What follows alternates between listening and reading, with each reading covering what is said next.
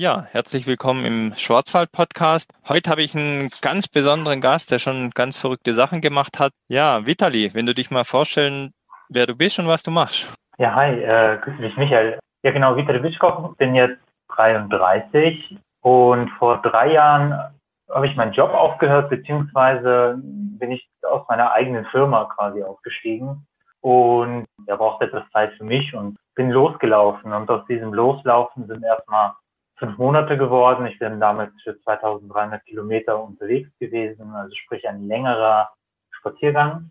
Und dann habe ich gemerkt, naja, es ist doch etwas ganz, ganz Schönes, unterwegs zu sein. Und mittlerweile sind es 5.500 Kilometer durch Europa geworden, wo die ich in den letzten drei Jahren gelaufen bin und habe somit jetzt fast ein Jahr in Wäldern verbracht. Und gerade verknüpfe ich diese zwei Ebenen Unternehmertum und unterwegs sein. Okay, sehr spannend. Ja, erzähl mal, das heißt, du hast dann in der Natur geschlafen, in Hotels. Wie kann man sich denn das vorstellen? Wie ich damit begonnen habe, ich hatte hier in Köln, also ich wohne in Köln, war ich mit meiner Freundin in einem Museum und da waren diese ganzen Jakobswegnetze in ganz Europa verzeichnet und äh, der längste Strich führte quasi von Trondheim nach Porto auf dieser Karte und da dachte ich ja, irgendwann könnte ich das doch machen, dass ich acht Monate später wirklich loslaufe, dachte ich damals nicht. Und übernachtet habe ich überwiegend im Zelt und ja manchmal in so Herbergen, wenn die auch gerade auf den Jakobswegen gibt es da ganz viele. Oder wenn ich einfach quasi querfeldein durchs Land gelaufen bin, wie durch Polen, dann ab und zu mal gibt es da dann auch schon günstige Hotels, aber tatsächlich überwiegend im Zelt im Wein. Okay. Ja, und du hast mir schon verraten, dass du eine Reise durch den Schwarzwald geplant hast denke mir jetzt, oh, jetzt habe ich schon 5.500 Kilometer durch Europa, jetzt kann ich auch ganz Europa durchlaufen. Und ich finde gerade Deutschland, da habe ich jetzt knapp 1500 Kilometer hinter mir in Deutschland und finde es halt wahnsinnig beeindruckend. Also auch durch die Länder, durch die ich gelaufen bin, finde ich Deutschland mit am beeindruckendsten, weil es einfach so wahnsinnig vielfältig ist. Und da gehört natürlich der Schwarzwald dazu. Wann das irgendwann das sein wird, also da bin ich noch nicht durchgelaufen, das hängt so ein bisschen davon ab, wann ich wieder losgehe und natürlich so Corona-Situation etc. Aber steht sicherlich auf der Liste. Ja, und das ist ja auch der Grund, warum wir jetzt den ersten Podcast aufnehmen über den Schwarzwald. Wir können dann gern, wenn du durchgelaufen bist, nochmal einen Podcast aufnehmen. Hast du dir schon Gedanken gemacht, wo du denn im Schwarzwald durchlaufen willst oder was du sehen willst, entdecken willst?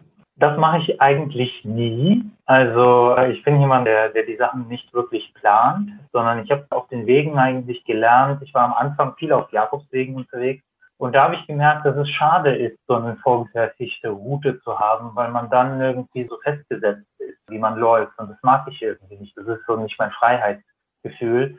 Und entsprechend plane ich eigentlich sehr aus dem Bauch heraus. Also das heißt jetzt, wenn wir einen Schwarzwald nehmen würden, würde ich sagen, ich starte einfach irgendwo und laufe der Nase nach. Da, wo ich ankomme, schlafe ich und plane sozusagen von Tag in den Tag. Und muss sagen, dabei entdeckt man wunderschöne Dinge, weil es einfach so unvorhergesehen ist. Ja, entsprechend werde ich auch, glaube ich, an dieser Routenführung, die ich für mich so gestalte, auch nicht viel ändern in nächster Zeit. Jetzt ist es ja schon eine ganz schön verrückte Idee, so eine Wanderung, was du ja gemacht hast, zu starten. Und ich glaube auch der Traum von vielen. Erzähl mal, ja, warum du dich da dafür entschieden hast. Ich glaube, ich hatte keine bessere Idee zu dem Zeitpunkt, als ich darüber nachgedacht habe, was ich sonst machen sollte. So ein bisschen so, why not? Der Hintergrund ist äh, einfach, dass ich in Köln genau Unternehmer war und hier ich eine Firma geleitet hatte und einfach irgendwann gesagt habe, ich will, will was anderes machen, brauche, brauche ein bisschen Abstand, brauche ein bisschen Zeit. Und und ich war damals in einem Museum, das hatte ich ganz eingangs erwähnt und hatte diese Karte gesehen und dieser Impuls hat schon gereicht, eine Karte zu sehen und eine Linie drauf, die von Norwegen nach Portugal führt und zu sagen, ja, warum das nicht mal durchlaufen?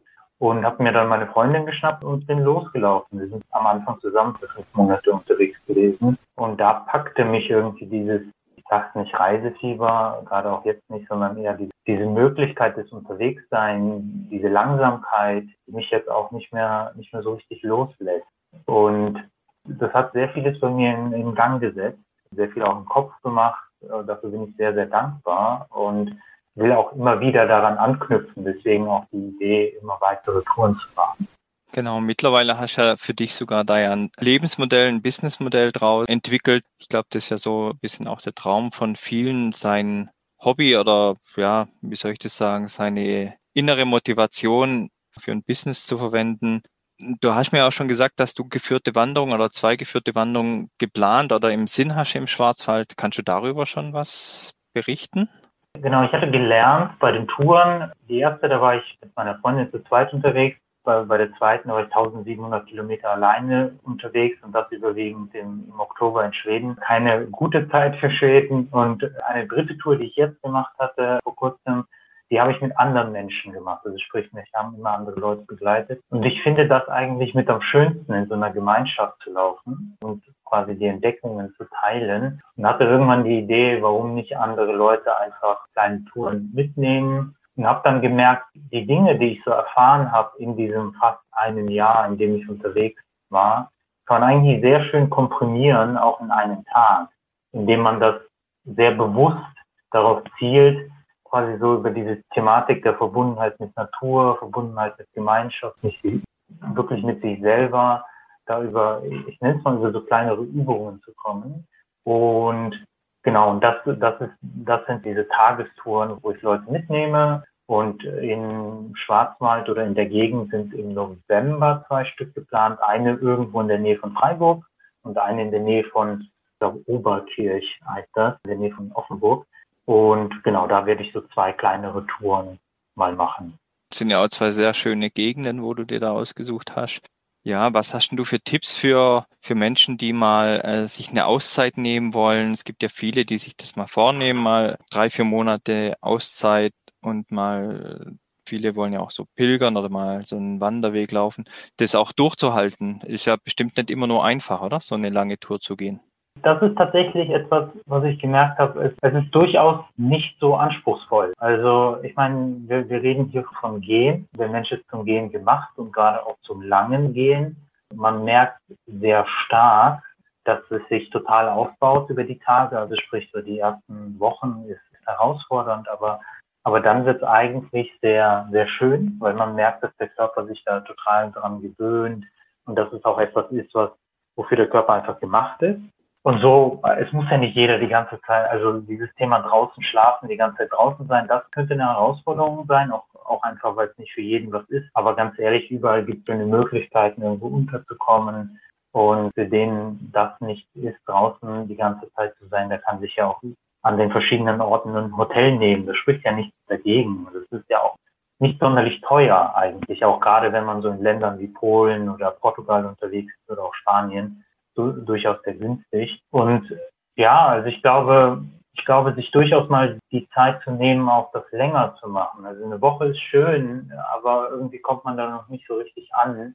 Ich habe es alle drei Male erst so richtig nach drei Wochen gespürt, dass ich jetzt wirklich nur laufe. Und es braucht schon diese Zeit, das zu merken. Also durchaus, also ein, wenn man sagt, ein Tipp, äh, durchaus auch mal das für eine lange Zeit ausprobieren. Also sprich einen Monat aufwärts. Okay. Und was hast du für Erfahrung? Was, ähm, was sollte man sich so ein bisschen einplanen oder du planst ja nicht so, ähm, was man an Strecke zurücklegen kann pro Tag, dass es eben, dass man die Natur alles noch genießen kann? Ja, ich glaube, genau, ich habe da jetzt doch, doch ganz guten Erfahrungsschatz. Also ich denke, alles, was so um, um die 20 Kilometer ist, ist, ist eine schöne Strecke. Da kommt man gut voran und hat trotzdem viel Zeit zu beobachten so auf 25 Kilometer ist, das ist etwas, wo man schon merkt, okay, da, da will ich jetzt Strecke machen, auch je nachdem, wie, wie das Relief ist. Und so 30 Kilometer aufwärts, das sind so Gewaltmärsche. Also das ist wirklich, um Strecke zu machen. Man gewöhnt sich natürlich auch dran, also irgendwann sind auch 30 Kilometer nicht mehr so herausfordernd. Ich habe auch bis zu 60 Kilometer am Tag gemacht, also auch sehr lange Strecken, einfach weil ich ankommen wollte.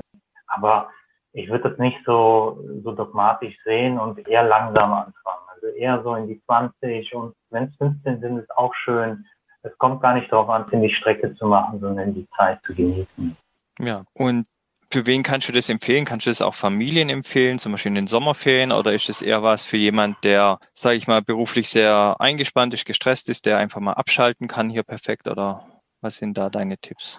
Ich glaube, Menschen sind zum Gehen gemacht und Menschen sind zum Draußensein gemacht. Also ich kann da, ich bin nicht mit Kindern unterwegs gewesen, aber wie gesagt, bei der letzten Tour hatte ich verschiedenste Leute dabei. Die sind einfach mitgekommen, für manche für ein paar Tage, manche auch nur für einen Tag. Und auch die Leute, die ich gerade so auf den Pilgerwegen in Spanien getroffen habe, das war durch die Bank von jung bis alt, von mit Kind sogar. Und es hat den meisten getaugt. Gerade so auch mit Kindern war das, waren die Truppen eigentlich sehr schön, weil, ja, die, glaube ich, eine sehr schöne Verbindung, die man da aufbaut. Ich habe sehr viel Zufriedenheit erlebt. Tante, die mit, genau, die da unterwegs war oder auch mit, ja, mit dem, mit der elfjährigen Tochter. Ich glaube, das ist, das kann sehr verbindend sein. Und ich glaube, da gibt es keine Einschränkungen. Ja, wir haben ja schon ein bisschen drüber gesprochen, dass es ja einfach auch was Besonderes ist, sowas zu, zu machen. Jetzt bietest du ja auch geführte Touren an, also nicht nur gehen, sondern ich habe mir ein bisschen angeguckt, was du machst, den Gesprächskarten. Erzähl doch mal ein bisschen, was du da so anbieten kannst und was, was es da für Vorteile hat, gerade in dieser gestressten Zeit auch. Ich glaube, was man merkt, wenn man lange draußen unterwegs war, ist erstmal so, man, man kommt da ziemlich, ziemlich schnell runter und alles wird so sehr ja, so die Zeit wird relativ und man merkt auch so, der Kopf wird durchaus sehr kreativ und, und irgendwie so ein Schlag. Und, und auch die Gespräche, die ich während solcher Touren mit Menschen geführt habe, das sind so Gespräche, wo du am Ende sagst, boah, das war, das war so schön, das war so tief, das hat mich so bereichert. Und das sind die Dinge, die ich so versuche in diese kleinen geführten Touren zu, zu platzieren. Also auch sehr präzise zu platzieren. Und was du jetzt meintest mit Gesprächskarten, ich glaube, eine Form, äh, der, was einen sehr zufrieden macht, ist, wenn Menschen ehrlich zuhören und, und auch wirklich, wirklich so zuhören, wo man das Gefühl hat, dass man, dass man Dinge loswerden kann. Und das sind Sachen, an denen ich auch inhaltlich sehr viel gearbeitet habe und auch da sehr stark darüber informiert habe. Kriegt man tiefe Gespräche hin, wie kann man die Natur dazu nutzen? Wie kriegt man eine starke Verbindung zur Natur? Sei es Thema wirklich physisch über das Thema Barfußlauf, über im Wald liegen, über den Boden wirklich riechen. Also das, gibt da sehr schöne Methoden, die ich da einfach platziere und auch ausprobiere. Und das ist auch, glaube ich, das Besondere an diesen Touren. Das sind durchaus keine normalen Wandertouren. Das Gehen ist eigentlich nur das Medium, wo drum man drumherum sehr viele schöne Elemente bauen kann. Und das tue ich mit äh, kleinen Gruppen, aber habe es jetzt auch angefangen mit, mit Organisation zu tun. Also sprich, wie kann ich meine Organisation im Spaziergang wirklich entwickeln und wie kann ich auch die Natur als Kreativraum nutzen. Das sind einfach super spannende Dinge, die man tun kann, wo viele sich auch nicht trauen, das zu machen, weil es so man ist halt nicht in einem Workshop, man ist halt nicht in einem Raum, wo man alles planen kann. So in die Natur kannst du nicht planen. Da musst du alles so nehmen, wie es ist. Aber damit umzugehen, ist was sehr, was sehr befreiendes. Ja, vor allem, du kannst ja aus Wetter nicht planen. Richtig. Und, und wie war denn das bei dir? Also ich meine, wenn ja die Sonne scheint, stelle ich mir das alles sehr, sehr einfach und entspannt vor. Aber es gibt ja auch mal Phasen, wo das Wetter wirklich schlecht ist. Wie kannst du dich denn da motivieren oder den Spaß noch haben, da wirklich zu laufen jeden Tag? Genau, ich hatte eigentlich alle Wetterformen. Also ich, ich war ja im Winter unterwegs, ja im Sommer unterwegs, im Herbst und hatte da von, von Hagel, Schnee, purer Sonnenschein, 40 Grad, eigentlich alles. Ich glaube erstmal, also sage ich mal so schlimme Wetterlagen sehr selten. Also man denkt ja, wenn man drinnen sitzt und dann regnet es und nieselt es, das ist alles ja eigentlich überhaupt kein Problem. Das ist auch alles nicht so schlimm, wie es, sage ich mal, aus der Haustür oder aus der Wohnung heraus aussieht. Das ist, aber wenn es mal so richtig, sag ich mal, so richtig kalt ist und so, du wachst da auf und alles ist gefroren draußen, du bist einfach nur eingefroren, dann sind das die Momente, wo du eigentlich das Gegenteil dann sehr wertschätzt. Also als Beispiel, so meine Phase in Schweden, wo ich so drei Wochen lang komplett alleine unterwegs war, es war äh, Mitte September, schon noch sehr kalt und sehr regnerisch und wenn man dann irgendwo reinkommst und da ist ein Kamin und du kannst dich da einfach nur ausruhen. Das sind so Traummomente. Also das sind so, da erinnerst du dich, da wirst du dich erinnern. Ich habe, glaube ich, mehr gelernt, genau mich an diese Momente zu halten, wo ich dann in diesen Raum eintrete und vor dem Kamin sitze, als eigentlich irgendwie das, was dann schwierig war, weil irgendwie das Wetter, wenn es kalt ist, ist es kalt, das kannst du nicht ändern. Aber das Gefühl festzuhalten, von einem warmen Kamin zu sitzen, das ist etwas, was mir auch Energie gibt. Und ich glaube, das ist, das ist das auch, glaube ich, was man da mitnehmen kann. Genau Sachen, die draußen passieren, kann man nicht ändern, aber man kann das Gefühl verändern, wenn man dann mal in einer Situation ist, wo es dann schön ist. Okay, das heißt, man lernt bei sowas auch die kleineren Sachen mal wieder mehr wertzuschätzen. Total, eine Dusche, trockene Füße. Also ja, total. Ja, jetzt hast du ja über deine spannende Reise, machst du ja auch Vorträge und da bist du ja hier im Schwarzwald jetzt dieses Jahr, genau im schönen Freiburg, wo es ja auch hier richtig in den Schwarzwald reingeht. Kannst du da mal sagen, wann das ist und was da die Zuhörer wartet oder die Zuschauer? Genau, das äh, müsste eigentlich am 21. November im Jazzhaus Freiburg sein. Müsste, sage ich deswegen, weil kann, kann halt niemand abschätzen. Das ist jetzt das dritte Mal, dass ich es dahin verschoben habe, weil es halt ein, ich meine, kennt ja jetzt die Corona-Situation, gerade so Veranstaltungen, sehr schwierig zu planen.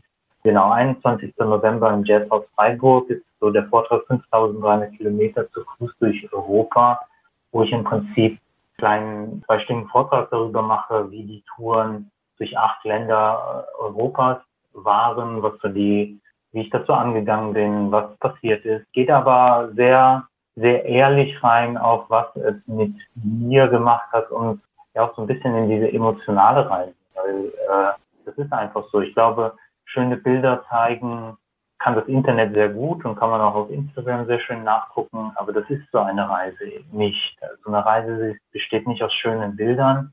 Vor allen Dingen bin ich auch nicht in der Lage, solche zu machen, weil ich eigentlich immer nur so ein, mein altes Smartphone dabei habe und das sind auch die Bilder davon. Aber so eine Reise ist eine sehr schöne und spannende Geschichte und das ist das, was ich erzähle. Ja, perfekt. Ja, gibt's noch irgendwas, was du unseren Hörern mitteilen, mitgeben würdest? Ich glaube, dass so das Thema draußen, draußen unterwegs sein und auch für eine längere Zeit eigentlich immer ein Faktor für Zufriedenheit ist.